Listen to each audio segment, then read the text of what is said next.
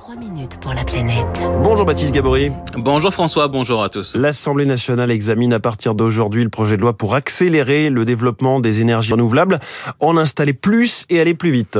Oui, c'est un des objectifs de ce texte, alléger les procédures administratives pour accélérer, réduire les délais, là où il faut 7 ans par exemple pour un projet de parc éolien, avec donc des dispositions dans cette loi. Michel Gioria est le délégué général de France Énergie Éolienne. Le Sénat a introduit un système de mise en place de zones d'accélération, donc qui sont des zones qui seraient identifiées sur le territoire national pour, par exemple, instruire et autoriser les projets en 12 mois contre 24 à 36 mois aujourd'hui et donner les autorisations pour renouveler les parcs en 6 mois contre 18 mois aujourd'hui.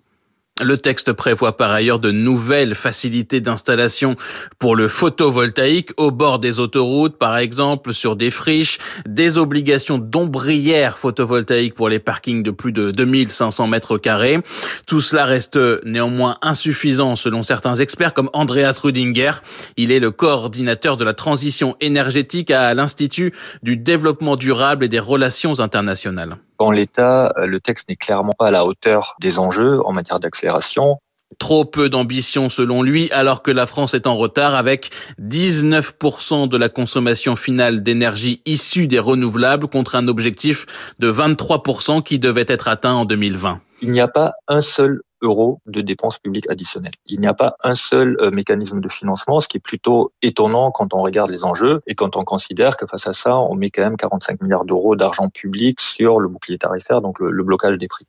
Il regrette aussi que la chaleur et le gaz renouvelable soient oubliés dans ce texte. Restent plusieurs points essentiels à trancher durant les débats à l'Assemblée, notamment la question de la planification territoriale et la possibilité de créer, par exemple, des zones prioritaires de développement. Ce qu'a fait par exemple l'Allemagne. L'Allemagne aujourd'hui euh, oblige les collectivités à définir au moins 2% de leur territoire comme zone prioritaire pour le développement de l'éolien terrestre. Et donc ça permet à tout un chacun de, définir librement où il voudrait mettre en priorité des éoliennes.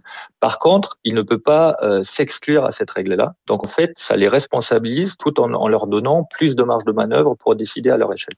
Autre sujet majeur, celui du partage de la valeur avec des réductions, ce que propose le gouvernement sur les factures d'énergie pour les collectivités et les ménages proches d'un parc éolien. Par exemple, Jules Nissen est le président du syndicat des énergies renouvelables.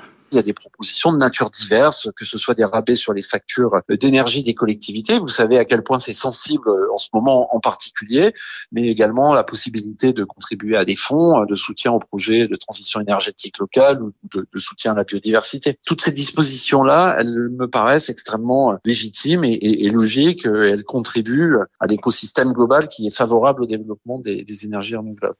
Les ONG et les députés de gauche veulent eux plutôt des fonds destinés à financer par exemple la rénovation énergétique ou la sobriété. Les mêmes d'ailleurs tentent aussi de privilégier le développement du solaire sur les espaces déjà artificialisés. Hein. Ils pointent du doigt pour l'instant, pour l'instant, pardon, un texte qui ne protège pas assez les zones agricoles face au solaire. C'est un autre des enjeux des discussions qui commencent donc aujourd'hui. Merci, c'était Baptiste Gabory. Trois minutes pour la planète tous les matins à 7h05.